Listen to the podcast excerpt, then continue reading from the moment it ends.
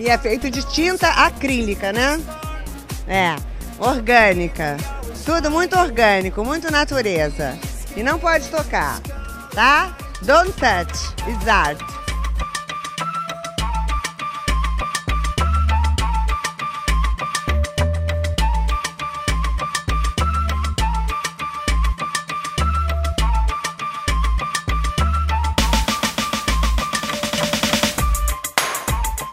E aí, gente perdida?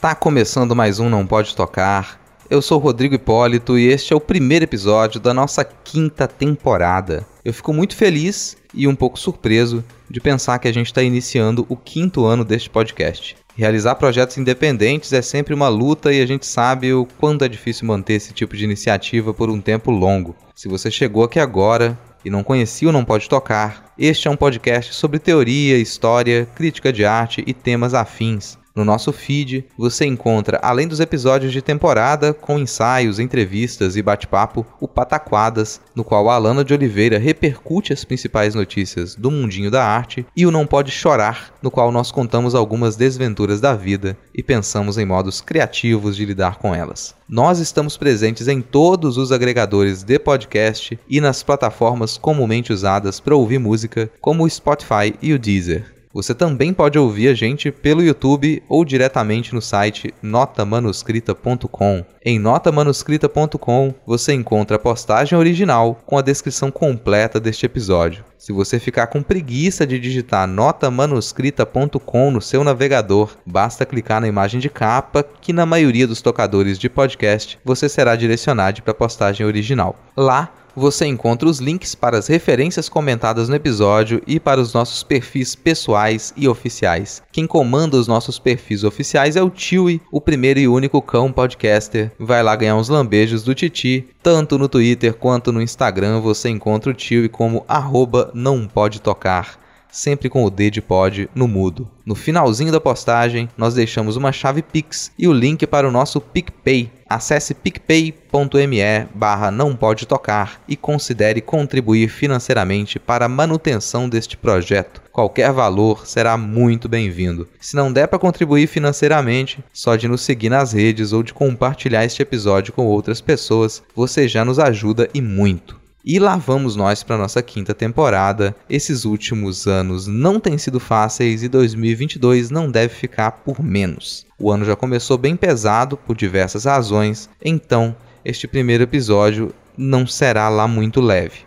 O que você vai ouvir é um ensaio na minha voz e na voz da Alana de Oliveira a respeito dos papéis da arte e da cultura em um cenário de consequências imediatas das mudanças climáticas. Certamente não dá para tocar em todos os pontos que envolvem esse assunto, mas dá para puxar alguns fios para ajudar a gente a pensar o que faz a arte em tempos de catástrofe.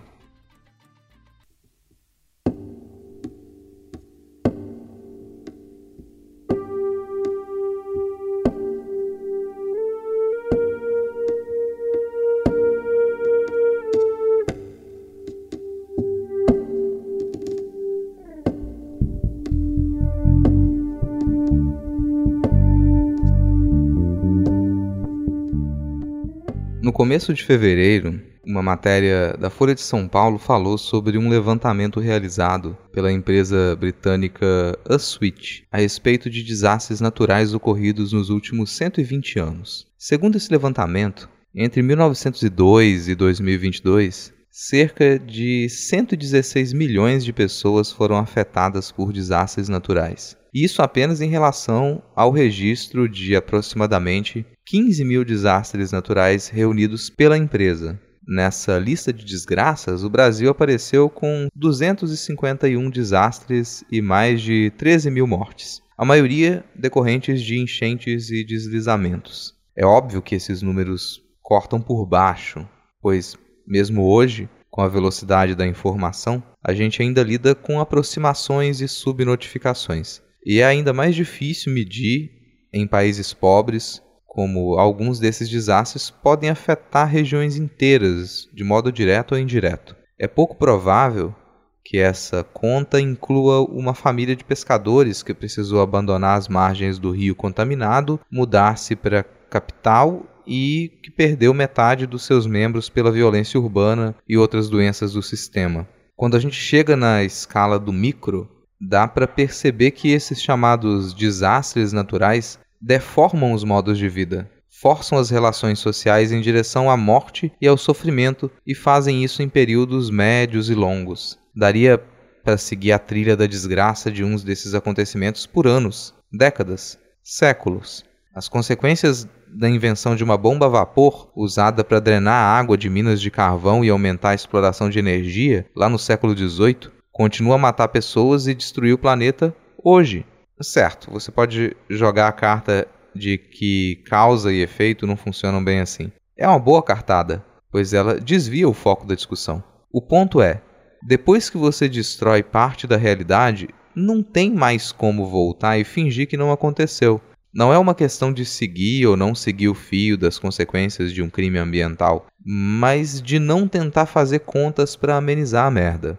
Há quem queira ter a postura super fria e racional com relação à destruição do planeta. Isso é burrice e é negação. A gente já ultrapassou a fronteira do racional faz tempo. Não há nada de racional, lógico e compreensível com relação à destruição do planeta. Esse bonde passou. Essa fronteira ficou para trás. Não adianta usar de cálculo para contabilizar os danos contabilizáveis e achar que está tudo bem, que é só seguir em frente. Às vezes, eu fico com a impressão de que, mesmo dentre as poucas pessoas que compreendem as consequências das mudanças climáticas, há uma maioria em negação. É difícil aceitar o fim, aceitar a morte, aceitar que acabou. Compreender que errou é uma coisa, aceitar que você é o erro é outra. No primeiro caso, vale pedir perdão, seguir em frente e não errar mais. No segundo caso, você precisa fazer o esforço de mudar, de destruir o que você é e se tornar outra coisa. Se já é complicado pensar isso em escala individual, imagina quando a gente fala de todo um sistema de produção e modos de vida. Não sei se você percebe isso, mas quando a gente já se acostumou a usar alguns termos, Pode acontecer da gente perder o significado deles no meio do emaranhado de outros sentidos que a gente agrega para aquela palavra. Ou de a gente aprender a usar o termo sem ter uma ideia muito nítida do que ele significa. Eu falei em sistema de produção e em modos de vida. Sistema de produção, caso não tenha ficado explícito, é o capitalismo. Às vezes a gente deixa de usar a palavra capitalismo para evitar que se pense apenas no dinheiro, quando a gente fala em sistema de produção, às vezes ajuda a pensar em tudo aquilo que gira em torno do objetivo de acumular dinheiro. Esse objetivo de acumular dinheiro, a ganância, já criou algumas bases que parecem quase naturais. Parece que sempre estiveram ali. Mas isso é um engano. A desigualdade, a riqueza, a servidão, os estados nacionais, o progresso, o desenvolvimento industrial, o racismo e tudo aquilo que pode ser aceito sob a justificativa do lucro. A destruição do planeta é uma das coisas com as quais a gente se acostumou. Não é surpreendente que empresas e governos financiem o negacionismo.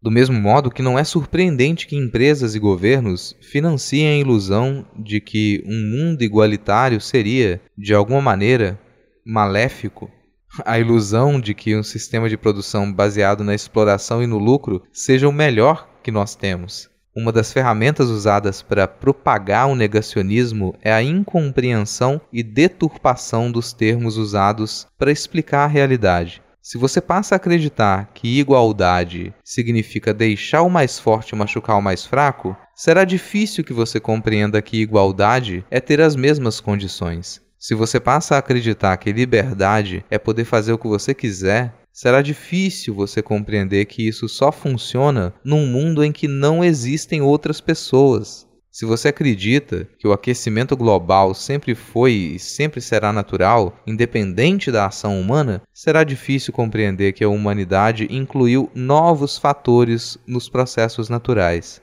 A dificuldade de superar as distorções que empresas e governos criam sobre o sentido de aquecimento global faz com que seja necessário falar de modo mais específico sobre as mudanças climáticas, e isso inclui outros termos e conceitos que é bom a gente conhecer. Vamos para a lista de definições. A. Mudanças climáticas. Alterações no estado do clima que podem ser identificadas por meio de testes estatísticos com base nas mudanças na média e ou na variabilidade das suas propriedades e que persistem durante um período prolongado, tipicamente décadas, ou mais longos. A mudança do clima pode ocorrer devido a processos naturais internos ou forças externas, ou por persistentes mudanças antropogênicas na composição da atmosfera ou no uso da terra. B. Extremos climáticos. Condições meteorológicas extremas ou evento climático extremo a ocorrência de uma variável meteorológica ou clima acima ou abaixo de um valor limite próximo aos extremos da faixa de valores observados da variável. Para simplificar, ambos os eventos meteorológicos extremos e eventos climáticos extremos são referidos coletivamente como extremos do clima.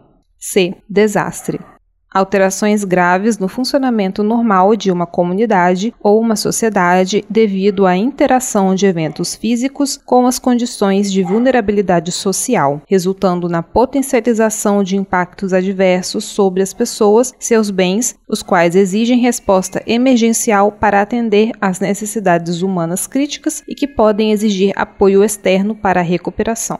D. Risco de desastre a probabilidade de ocorrer um desastre ao longo de um período de tempo especificado. E.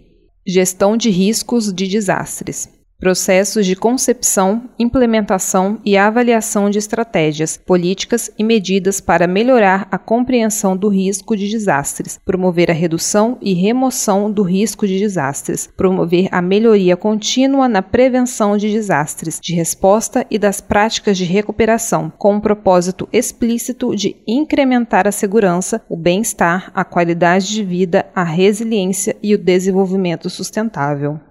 F. Exposição.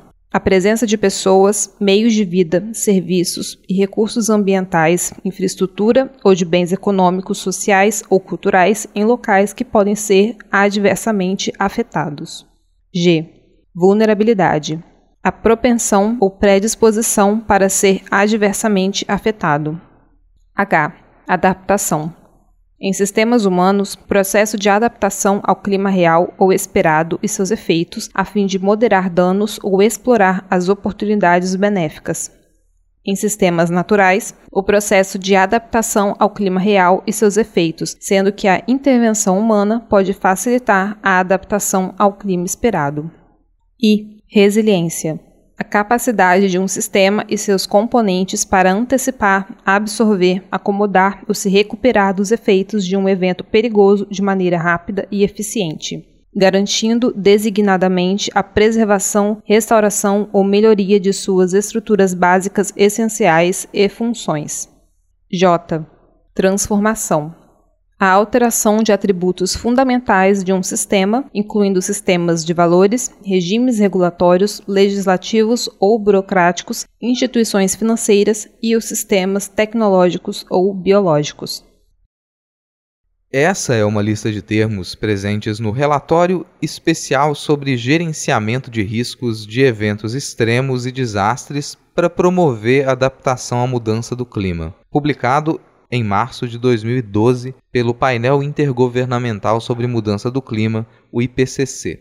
São os termos escolhidos por Carlos Roberto Frank no texto Clima, Cultura, Meio Ambiente e Saúde breve relato de um passeio de mãos dadas.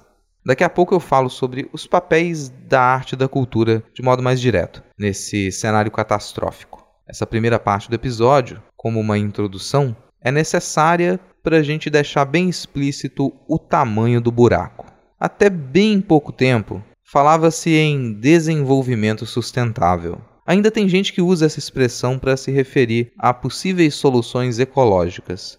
Isso vem muito da década de 1980, durante o grande alastramento da praga neoliberal. A ideia de que o desenvolvimento deve vir em primeiro lugar e que essa palavra implica constante crescimento, é uma coisa que dificilmente vai sair da percepção coletiva da realidade. Esse crescimento iria em todas as direções: populacional, industrial, de consumo, tecnológico, comunicacional e por aí vai. Quando essas duas palavras foram unidas em uma expressão, desenvolvimento sustentável, criou-se uma forte ilusão de que seria possível manter os níveis de crescimento e lucro de uma maneira que não afetasse tanto o planeta. Essa mentira foi parar no DNA do nosso modo de pensar. Isso foi e continua a ser ensinado em escolas desde muito cedo. É ótimo aprender a reciclar, mas seria muito melhor pararmos de produzir tanto plástico agora. Isso implicaria ensinar para as crianças desde cedo que a gente fez tanta merda que o mundo não vai melhorar. Ao menos não na geração delas e nas próximas. Mesmo que a gente parasse com tudo agora, ainda demoraria mais que o tempo de vida dessas crianças para os desastres diminuírem. E isso não desconsidera que há a possibilidade do já era. Novas gerações perceberam e percebem essa mentira. Não dá para negar a realidade quando ela destrói cidades inteiras, mata milhares de pessoas todo mês, esfrega na sua cara que o futuro reservado para você e para as pessoas que você ama será um inferno. Não estranhe que os protestos e mobilizações pela responsabilização dos estados e empresas sobre a crise climática se tornem cada vez mais violentos. Mesmo quando todos os alertas foram ligados, governos e grandes empresas preferiram e preferem espalhar discursos falsos. Isso significa interferir, de modo direto, nas formações ideológicas, científica e cultural de gerações. Governos de nações economicamente fortes e grandes empresas direcionam currículos escolares no mundo todo, produtos culturais das mais diversas formas e para as os mais diversos públicos, encontraram fórmulas perfeitas para alienar e ainda causar a impressão de que você consome crítica social. Essa crítica só pode ir até certo ponto, e ela deve fazer com que você sinta satisfação em apenas consumir. Essas produções culturais devem ser massivas, não apenas na quantidade de pessoas que atingem, mas na quantidade de produtos lançados constantemente. No meio desse bombardeio, você pode acreditar que toda a informação está ali e jamais perceber que os pequenos detalhes que foram propositalmente ignorados são aqueles que permitiriam perceber formas reais de lidar com o problema. Mas a dominação cultural nunca foi o suficiente. A formação ideológica tornou-se fundamental para os negacionistas com poder. Depois que uma pessoa é banhada em ideologias neoliberais e ultraliberais, ela está quase blindada para argumentos realistas. Nenhum dos desastres que acontecem à nossa volta afetam essa pessoa sem antes passar pelo filtro que desvia a culpa do sistema de produção. A formação ideológica do neoliberalismo é o escudo perfeito contra a navalha de Ockham. Um exemplo disso é o discurso armamentista, por mais evidente que seja o fato de que produzir e vender armas de fogo aumenta a violência mortífera, a pessoa mergulhada no culto neoliberal vai desviar desse fato como se ele não existisse. Eu ainda quero poder estudar como lidar com pessoas resgatadas de cultos extremistas, mas eu já comecei a, me desviar um pouco. Melhor a gente ir para a segunda parte do episódio e falar um pouco mais diretamente dos papéis da arte e da cultura nesses tempos de desastre.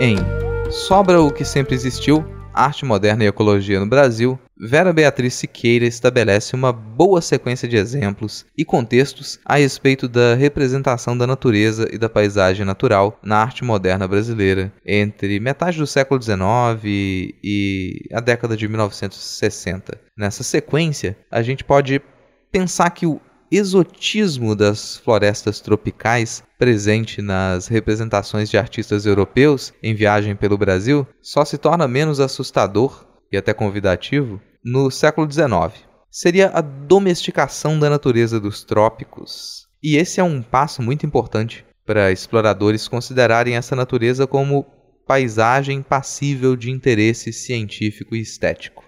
Vera Beatriz Siqueira considera que esse passo pode ser associado com algo que se desenvolve em outra fase da nossa arte moderna, já no século XX. Aquela natureza idealizada pelos exploradores do século XIX passa a ser trabalhada como realidade. O simbólico conquista e reconstrói o real. Um ótimo exemplo dado pela autora é a tela Floresta Tropical, Entardecer, de Alberto de Veiga Guinhar pintada em 1938. Nas palavras da própria autora, em uma tela de 100 por 150 centímetros que ressoa toda a tradição das pinturas de paisagem europeias e seu vínculo com o retângulo áureo clássico.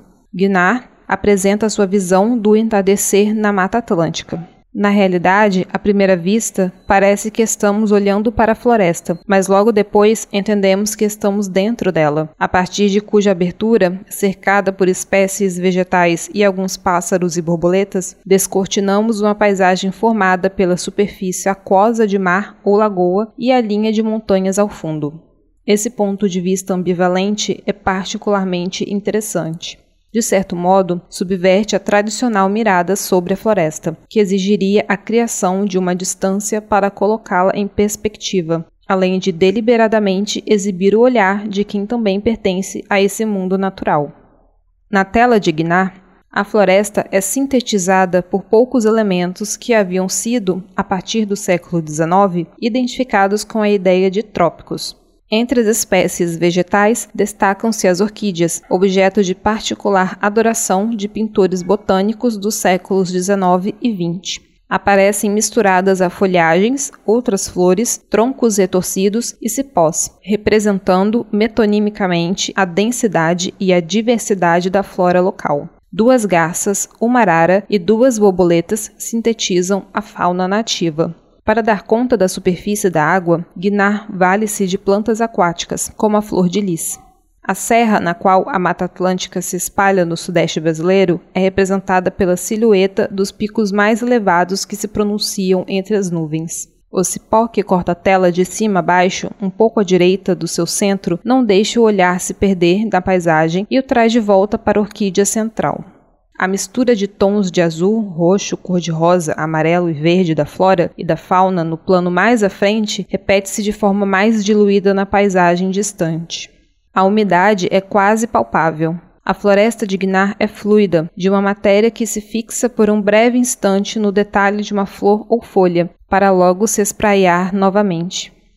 No lugar de olharmos de fora a floresta, descortinamos o mundo a partir dela. A qualidade abertamente decorativa da pintura mostra outra face desse processo de configuração paisagística do real. A floresta é o lugar em que vemos espelhados os nossos mais íntimos desejos de diversidade e beleza. Tal perspectiva, valendo-me da reflexão do ambientalista mexicano Henrique Leff, define a complexidade do pensamento ecológico na América Latina. A crise ambiental nos levou a interrogar nosso conhecimento sobre o mundo, questionando o projeto epistemológico que buscava a unidade, a uniformidade e a homogeneidade em relação a este projeto. Respondemos com a diferença, a diversidade e a alteridade. Fecha aspas. De modo geral, o projeto modernista brasileiro é reconhecido por sua veia construtiva. Isso costuma ser elogiado como um diferencial, frente às disputas rasas de figurativistas e abstracionistas europeus e estadunidenses. Porém, quando consideramos esses aspectos ecológicos, não é difícil perceber que aquela troca entre natureza sublime, assustadora e asquerosa e a natureza domesticada, útil como símbolo nacional, como patrimônio capitalizado, torna-se apenas mais um material manipulável nos sonhos do nosso projeto modernista.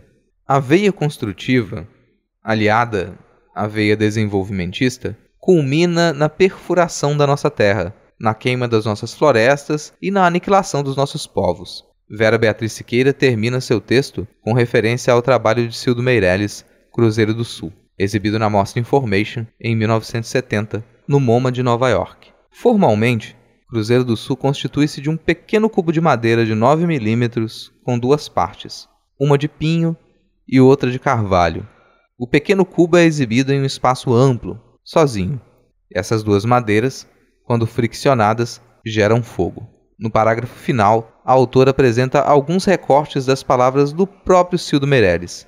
Diante dele, talvez possamos entender que o projeto moderno brasileiro, afinal, já nasceu contaminado pela lama tóxica, que a lama de Mariana e Brumadinho é uma ameaça à selva apenas aparente, pois faz fenecer aquela parte leste do Cruzeiro do Sul, conhecida por cartões postais e livros, que a floresta traz em seu ventre, abre aspas, o acanhado fim da metáfora, fecha aspas, e, em sua expansão sobre os omissos, levará ao fim de, abre aspas, todos que esqueceram e desaprenderam como respirar oxigênio, fecha aspas. Talvez nesse retorno da floresta à sua qualidade selvagem haja algum futuro para essa gente, abre aspas, cuja história são lendas e fábulas, fecha aspas. E assim, abre aspas, sobra o que sempre existiu, sobra a dança que pode ser feita para pedir a chuva. Fecha aspas.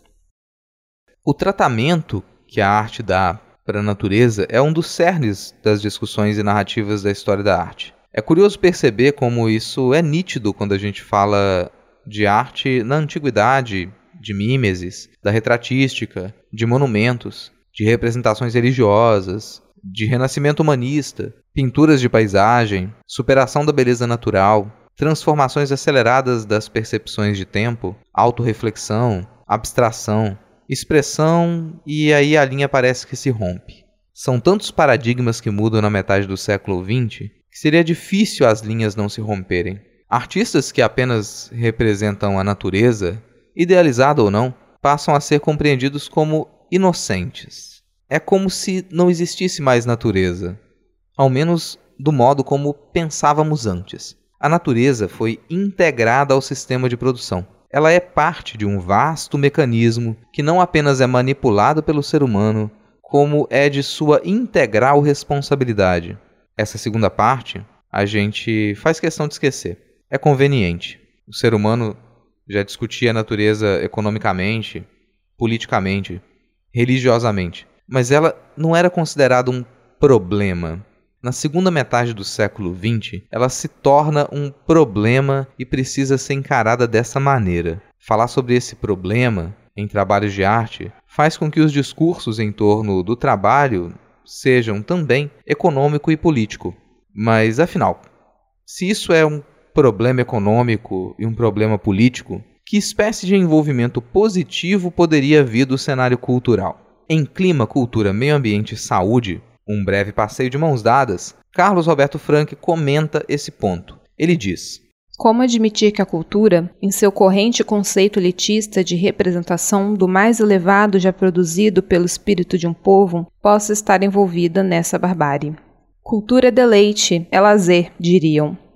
Resulta dessa redução alienante e esquizofrênica a ideia corrente de que cultura nada tem a ver com política, economia, relações internacionais, saúde, pobreza, educação, justiça e outras tantas falsas compartimentalizações que servem apenas à perpetuação de uma visão superficial e fragmentada da sociedade e do mundo.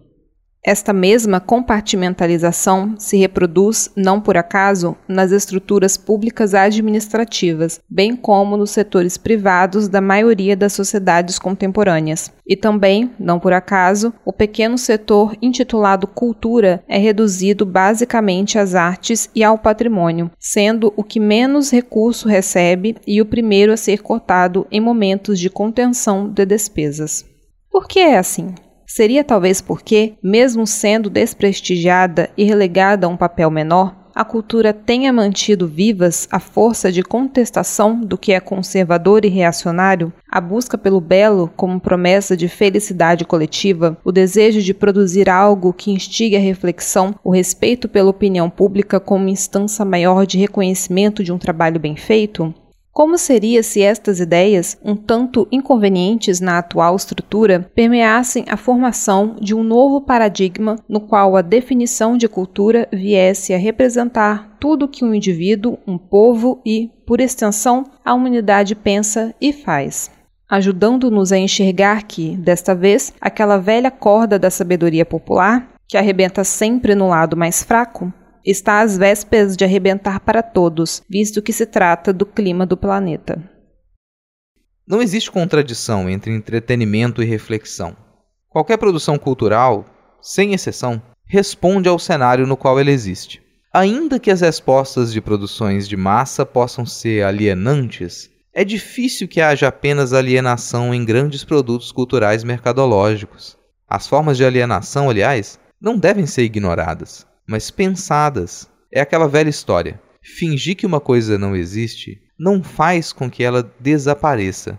Em Filmes Catástrofe, A Natureza Obtém uma Vingança no cinema do século XXI, Luiz Felipe Fassarella Pereira constrói uma interessante cronologia que vai dos filmes de ficção científica dos anos 1950 e 1960, voltados para desastres, frutos dos traumas da bomba atômica, passa pelos filmes catástrofe dos anos 1990 e chega nas catástrofes climáticas dos anos 2000 e 2010. No primeiro grupo, basta você se lembrar de Godzilla, e esse exemplo já é muito eficiente. No segundo grupo, com o avanço dos efeitos especiais computadorizados, você encontra filmes como Independence Day, de 1996, Twister, também de 1996, O Inferno de Dante, 1996, Vulcano, 1997, Impacto Profundo, 1998, Armagedon, também de 98, e novamente Godzilla em 98. Isso apenas para citar os mais conhecidos e a pequena lista que o Luiz Felipe Pereira entrega em seu artigo. No terceiro grupo, o autor analisa especificamente O Dia Depois de Amanhã, de 2004, e 2012, de 2009. A gente poderia acrescentar outros títulos, como O Núcleo, Missão ao Centro da Terra, de 2003, A Estrada, de 2009, Interestelar, de 2014, Expresso do Amanhã, de 2013, Tempestade, Planeta em Fúria, de 2017 e por aí vai. A lista é longa. E com certeza você consegue pensar em vários outros títulos para cada um desses três grupos de divisão cronológica. Não é exagero dizer que há um subgênero ou categoria fortemente presente nas telas dos cinemas nos últimos 20 anos. Filmes catástrofe climática são reconhecíveis. Possuem seu público, alvo e características próprias. O Luiz Felipe Pereira ressalta essas características. Além das estratégias e convenções enraizadas no cinema catástrofe, que são mais facilmente reconhecidas pelo público, como a materialização de cenários apocalípticos, o apelo melodramático e as cenas de ação, podemos identificar outras manifestações recorrentes em filmes do gênero, conforme apontam os pesquisadores Glenn Kay e Michael Rose no livro Disaster Movies. Ao tentar responder a seguinte pergunta: então, o que define um filme catástrofe? Assim, os autores apontam recorrências que, juntas, ou ao menos a combinação de algumas delas, são imprescindíveis para a caracterização do filme catástrofe. 1. Um, a presença de rostos reconhecíveis e grandes estrelas interpretando personagens de vários status sociais. 2. A poderosa força da natureza fora do controle da humanidade e um protagonista que constantemente alerta a comunidade sobre o perigo iminente sem sucesso. 3. Cenas de alto sacrifício e destruições em massa. 4. Efeitos especiais espetaculares e as multidões em pânico correndo em direção à câmera. 5. Há muitas vezes um tema de amor nesses filmes e, como mencionei anteriormente, horríveis e elaboradas cenas de morte. Além desses elementos que o autor comenta, há outra característica nesses filmes. Essa, para mim, é uma das mais explícitas e significativas. Essa característica é a ausência de contraponto ao sistema de produção capitalista. Convenhamos, não haveria catástrofe para esses filmes se fosse considerado, nem que seja na ficção, que a gente pode modificar o sistema de produção. Mas os pensamentos à esquerda simplesmente não existem nesses universos ficcionais. Recentemente, o filme Não Olhe para Cima foi bastante discutido e muita gente se sentiu impactada por ele. Embora muitas das pessoas que se emocionaram com esse filme possam ficar chateadas em admitir, há pouca diferença entre Não Olhe para Cima e quaisquer desses filmes de catástrofe climática. Quando eu digo pouca diferença, eu me refiro no máximo ao orçamento, nomes famosos, uma ou outra atuação de destaque e a tecnologia de produção. O roteiro é a mesma peça de sempre e ela só pode se sustentar fingindo que não há contrapontos. Quando você estiver diante de mais uma dessas produções, eu peço que você perceba se, naquele universo ficcional, existe pensamento progressista e à esquerda e como que isso é representado. E por favor, não confunda personagem bonzinho e minimamente razoável com representação de pensamentos anticapitalistas. Não é uma questão moral. Logo, não deve ser analisada pela dicotomia bem e mal. Em uma produção cultural que fala sobre problemas de larga escala, fingir que não há organizações, agentes públicos, partidos políticos, sindicatos, ativismo estruturado, conglomerados financeiros inseridos no Congresso, extensa manipulação religiosa em disputas com consequências práticas é desonestidade. Todas essas produções colaboram para que seja mantida a percepção generalizada de que não há alternativas ao capitalismo, de que capitalismo é igual à democracia e de que ou tudo será consertado pelos neoliberais, que comandam o mundo há quase 50 anos, ou o mundo irá acabar. Simplesmente dizer que a humanidade como uma generalização é a responsável pela destruição do planeta e que os seres humanos deveriam desaparecer por conta disso é um tipo de estupidez bem violenta. Existem responsáveis pelo problema.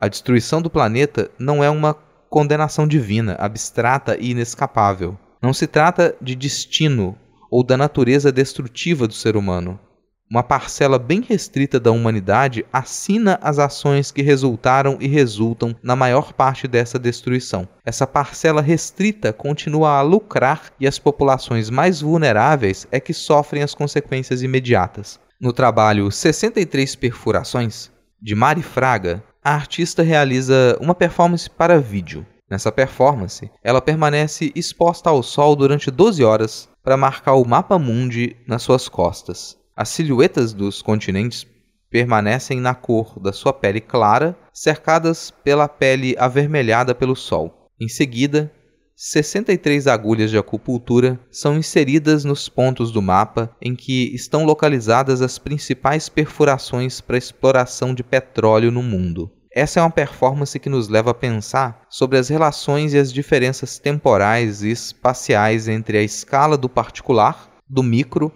e a escala do global. Nesse sentido, a artista traz uma citação de Timothy Mitchell no livro Democracia do Carbono: Poder Político na Era do Óleo, que diz: Antes da exploração dos combustíveis fósseis, a escala de tempo da produção de energia era dependente da velocidade da fotossíntese nos campos, da expectativa de vida dos animais e do tempo levado para reabastecer as pastagens e as fontes de lenha. Em contraste, combustíveis fósseis são fontes de energia nas quais grandes quantidades de espaço e tempo foram comprimidas em uma forma concentrada. Uma maneira de visualizar essa compressão é considerando que apenas um litro de petróleo necessitou aproximadamente de 25 toneladas de vida marinha como material precursor ou que o material orgânico equivalente a toda a vida animal e vegetal produzida no planeta ao longo de 400 anos foi necessário para produzir os combustíveis fósseis que atualmente queimamos em um único ano. Só por essa citação, não é difícil perceber a complexidade das redes de produção que nos engana enquanto o mundo definha. É essa complexidade que serve tanto para a exploração do petróleo quanto para outros tipos de mecanismos de destruição ligados aos nossos modos de vida, que tornam ainda mais difícil a organização para realizar as mudanças em larga escala necessárias para a sobrevivência do planeta. Nas palavras da artista, as redes de produção do petróleo foram construídas de modo a organizar o poder nas mãos de agentes específicos. Para tal, foi preciso desfazer a articulação política do proletariado, assim como fragilizar os estados e seus meios de controle. Um novo método de sabotagem foi engendrado pelas indústrias que passaram a usar de interrupções e mudanças na velocidade de extração do petróleo para limitar o fluxo de energia e controlar o mercado e o preço do barril, de forma a favorecer megacorporações e países centrais. Timothy Mitchell define essa nova forma de sabotagem corporativa como uma maquinaria para a produção da escassez, que está associada ao desenvolvimento de estilos de vida baseados no consumo de quantidades extraordinárias de energia. O autor ressalta que a ascensão do petróleo reorganizou as redes de forma a alterar os mecanismos da democracia e que esse novo sistema de produção criou formas de vida cada vez mais dependentes da energia fóssil. A escala das redes industriais é de tal proporção que seus efeitos sociais, econômicos e ecológicos são dificilmente controláveis. São maquinarias de longa distância, que transcendem a escala do indivíduo e desafiam a organização coletiva. Tem muita coisa que deve ser considerada quando a gente pensa em trabalhos de arte que escolhem como enfoque os pensamentos ecológicos. Ana Sofia Ribeiro e Teresa Almeida, em Ecossemântica do Mundo da Arte, pensam nos parâmetros que poderíamos usar para considerar trabalhos de arte contemporânea como ecológicos ou ecocentrados. Para isso, elas trazem uma definição de 2011 do coletivo EcoArt Network, criado em 1998. Esse coletivo considera que um trabalho de arte, para ser enquadrado como ecoarte, precisaria cumprir cinco pontos que são: 1. Um, concedem atenção aos aspectos físicos, biológicos, culturais, políticos e históricos dos sistemas ecológicos. 2. Criam obras a partir de materiais naturais ou que interagem com as forças da natureza. 3 recuperam, corrigem ou restauram locais já devastados. 4. Informam o espectador sobre as dinâmicas e problemas ecológicos. 5. E repensar novas formas criativas de coexistência, sustentabilidade e de recuperação da natureza. Bom, isso já exclui muita coisa que costumeiramente é estudada como próxima de princípios ecológicos. A gente não precisa gastar tempo para falar sobre como algumas das correntes da arte contemporânea que começaram a respirar as preocupações ecológicas nos anos 1970 e 1980 estavam bem distantes de encarar o problema de frente. Basta pensar junto com Ana Sofia Ribeiro e Teresa Almeida, que abandonar a centralidade das preocupações ecológicas sobre a sobrevivência da humanidade do sistema de produção e consumo moderno já é um problema ético que muita gente não quer encarar. As autoras separam três cortes para nos ajudar a distinguir onde está o centro da preocupação de propostas de arte contemporânea que requisitam o selo de ecológicas. A gente poderia pensar em uma ética levemente verde ou rasa, que é aquela antropocêntrica e assustada com a possibilidade ou não da sobrevivência humana e de sua sociedade como está organizada. Haveria também uma ética medianamente verde, ou intermediária, que não seria antropocêntrica, mas só até o segundo passo, pois quando se fala de modificar o sistema de produção e consumo moderno em larga escala, aí seria melhor pisar no freio. E nós teríamos uma terceira profundidade ética, uma ética verde pesada ou profunda que pensa o planeta como um todo e a humanidade como uma parte desse todo, sem planos de importância além daquele que nos separa como responsáveis pela tragédia. Ou seja, existe uma centralidade da humanidade no destino do planeta. Mas isso não deve desconsiderar que nós não somos um tipo de ente especial, desgarrado dos ecossistemas. A nossa centralidade já faz tempo, diz respeito ao que nós causamos com as nossas escolhas por sistemas de produção e modos de vida destrutivos. E isso quer dizer que, dentro dessa centralidade, é possível localizar um núcleo detentor de grande poder que controla as ferramentas e delibera sobre os caminhos que as sociedades devem tomar. Esse, certamente, não é o único poder capaz de realizar mudanças. Se existe esse poder dominante e monopolizado, também existe o poder dissolvido, o poder popular. Organizar o poder popular é uma tarefa complexa, mas realizável. Não dá para esperar uma solução divina. O poder popular é o único capaz de enfrentar o poder dominante. Negar a existência da possibilidade de que o poder dominante seja confrontado é uma escolha de trabalhos de arte, sejam produções massivas ou voltadas para o pequeno público é inocente ou pior, cúmplice, tentar separar arte de ativismo, principalmente quando se trata de questões que não permitem o privilégio da alienação.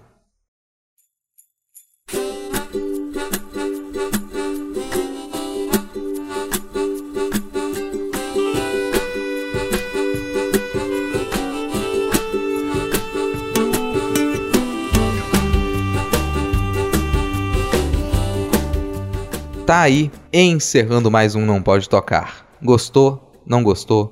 Fala com a gente. Você pode entrar em contato com a gente através do nosso e-mail, que é nãopodetocar@gmail.com ou dos nossos perfis pessoais e oficiais, que estão todos linkados na descrição completa deste episódio, na postagem original em notamanuscrita.com. Em notamanuscrita.com você encontra, além dos episódios de todas as nossas temporadas, textos de processo, resenhas, crônicas, contos, críticas, ensaios, artigos acadêmicos e diversas outras produções. Aproveita que você está aí e confere o finalzinho da postagem. Lá você encontra uma chave Pix e o link para o nosso PicPay. Acesse picpay.me barra não pode tocar e considere apoiar financeiramente este projeto. Se não der para apoiar financeiramente, só de seguir os nossos perfis oficiais e compartilhar este episódio, você já nos ajuda e muito. Tanto no Twitter quanto no Instagram você encontra a gente como arroba não pode tocar, sempre com o D de pod no mudo, e quem comanda as nossas redes é o Tiwi, o primeiro e único cão podcaster. Vai lá ganhar uns lambejos do Titi. Este foi o primeiro episódio da nossa quinta temporada. Se nada der muito, mas muito, muito errado, semana que vem a gente tá de volta. Valeu, falou!